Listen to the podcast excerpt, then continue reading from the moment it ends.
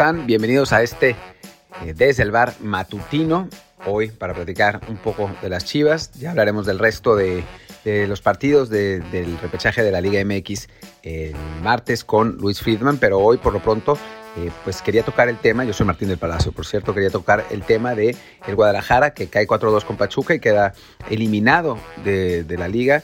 Algo que la verdad, pese al entusiasmo de sus aficionados y pese a que parecía que habían eh, revivido un poco, eh, no era descabellado, ¿no? O sea, a final de cuentas juega Chivas de visitante en, campo, en campo de Pachuca, que había cerrado bien la temporada, además unas Chivas que han tenido problemas defensivos toda la temporada y que ahora los volvieron a, mostrar, ¿no? Con, con una pareja que parecía haberse asentado mejor, la de Olivas y el Tiva Sepúlveda, pero a final de cuentas estamos hablando de dos jugadores muy jóvenes que tienen eh, carencias técnicas, ¿no? Ayer fue más bien Olivas el que, el que dejó que desear, aunque también el, el Tiva no estuvo particularmente bien y la marca en los, en los corners, ¿no? Que, que, bueno, desemboca en esos dos goles de Murillo, que, bueno, es que te haga el primero Murillo ok, pero el segundo es inaceptable porque ya te hicieron uno igual. En fin, el caso es que en Chivas tiene que haber un replanteamiento en general, ¿no? Em, creo que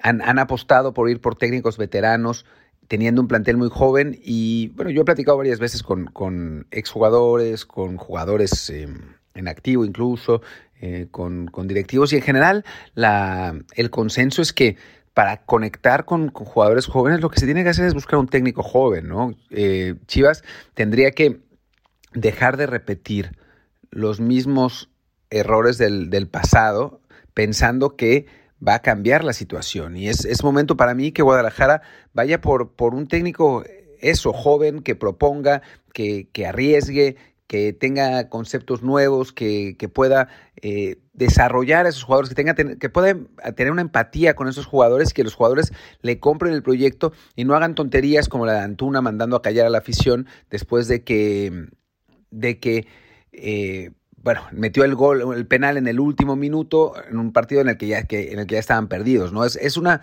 una especie de, de falta de, de cabeza, falta de, concentración, falta de, involucramiento, ¿no? El, Chivas tiene, hay, tiene jugadores talentosos, sí, la verdad, jóvenes, talentosos, no, no tanto como quisiera la directiva, no tanto como pagó la directiva, pero sí como para desarrollar un mejor juego y tener mejores resultados, ¿no? Y no lo está teniendo porque Chivas es un desmadre desde hace mucho tiempo, ¿no? Dentro, dentro del plantel, en, con lo de las fiestas, con lo de romper los protocolos, con disciplina, indisciplinas dentro y fuera de la cancha. Eh, todo el tiempo pasan cosas en Chivas y eso eh, no puede ser, no puede ser para un equipo que aspira a ser uno de los más grandes del fútbol mexicano. Es uno de los más grandes del fútbol mexicano, aunque por, por juego no se ha visto en las, en las últimas temporadas, ¿no? Entonces, a mí me parece que en Guadalajara hace falta alguien que realmente ponga a los jugadores donde tienen que estar, eh, tanto dentro como fuera de la cancha, y que encabece un proyecto que entusiasme, que sea joven, que sea dinámico, que sea, que sea nuevo, que haga, que haga algo distinto, ¿no? Ya lo hicieron, lo hicieron hace cinco años con, con Almeida y le salió, ¿no? Le salió. Es un, técnico que después para mí fue sobrevalorado, pero en su momento llegó con, con una nueva idea, eh, llegó sin el sin estar muy embarrado del fútbol mexicano.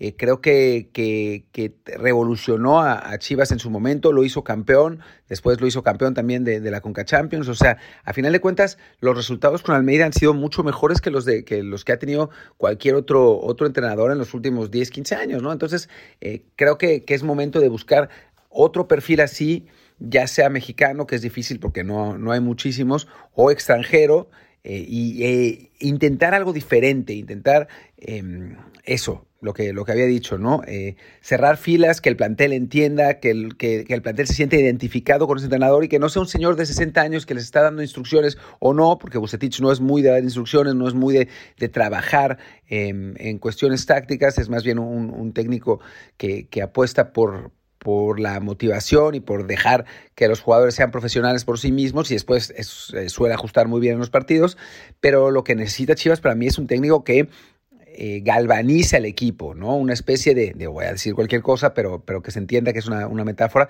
una especie de Guardiola cuando llegó al Barça, ¿no? Que, que llegó con ideas nuevas, con, con conceptos diferentes y que el equipo se, se, bueno, se unió bajo, bajo su mando y se convirtió en uno de los mejores equipos de todos los tiempos, ¿no? En Chivas obviamente ni, ni los jugadores son Xavi Iniesta, ni llegará un técnico que sea al nivel de Guardiola, pero guardando proporciones, sí alguien que pueda revolucionar a este equipo con ideas, ¿no? A Mauri, Vergara eh, tendrá, tendrá que, pensar, Ricardo Peláez, tendrán que, hacer una, evaluación de qué es lo que sigue, em, que, de evaluar también a los candidatos que puedan, que puedan llegar a la, posición de entrenador en el, en el, club, si es que se va a Bucetich, para mí ratificar a Bucetich sería un error garrafal, pero bueno, si se va a Bucetich, pensar qué quieren, qué perfil de entrenador quieren. Obviamente, quién se quedará y se irá del plantel. Yo no espero que se vaya mucha gente porque es un plantel muy joven, pero, pero me parece que tiene que ir por ahí. Tiene que ir en el entendimiento que sea alguien que pueda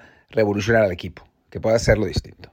Y bueno, como dije, ya hablaremos más de, sobre este asunto eh, mañana con, con Luis Friedman en la, en la edición del matutino, del matutino, perdón, en la edición normal, no, no en este matutino, pero, pero bueno, quería, quería hablar de las Chivas. Y claro, vamos a hablar también, por supuesto, de, todos los otros partidos que se jugaron y de los que se jugarán ya en la fase de liguilla, que, bueno, arranca ya en, muy, muy breve. Por lo pronto, muchas gracias. Yo soy Martín del Palacio, mi Twitter es Martín DELP y el del podcast es desde el bar pod, desde el bar POD. Y hoy tendremos también un episodio específicamente dedicado al Canelo, al triunfo de Canelo, también un poquito de mexicanos en Europa, y para eso estará el gran Héctor Suárez Gómez.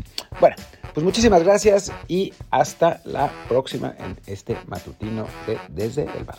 Chao, chao.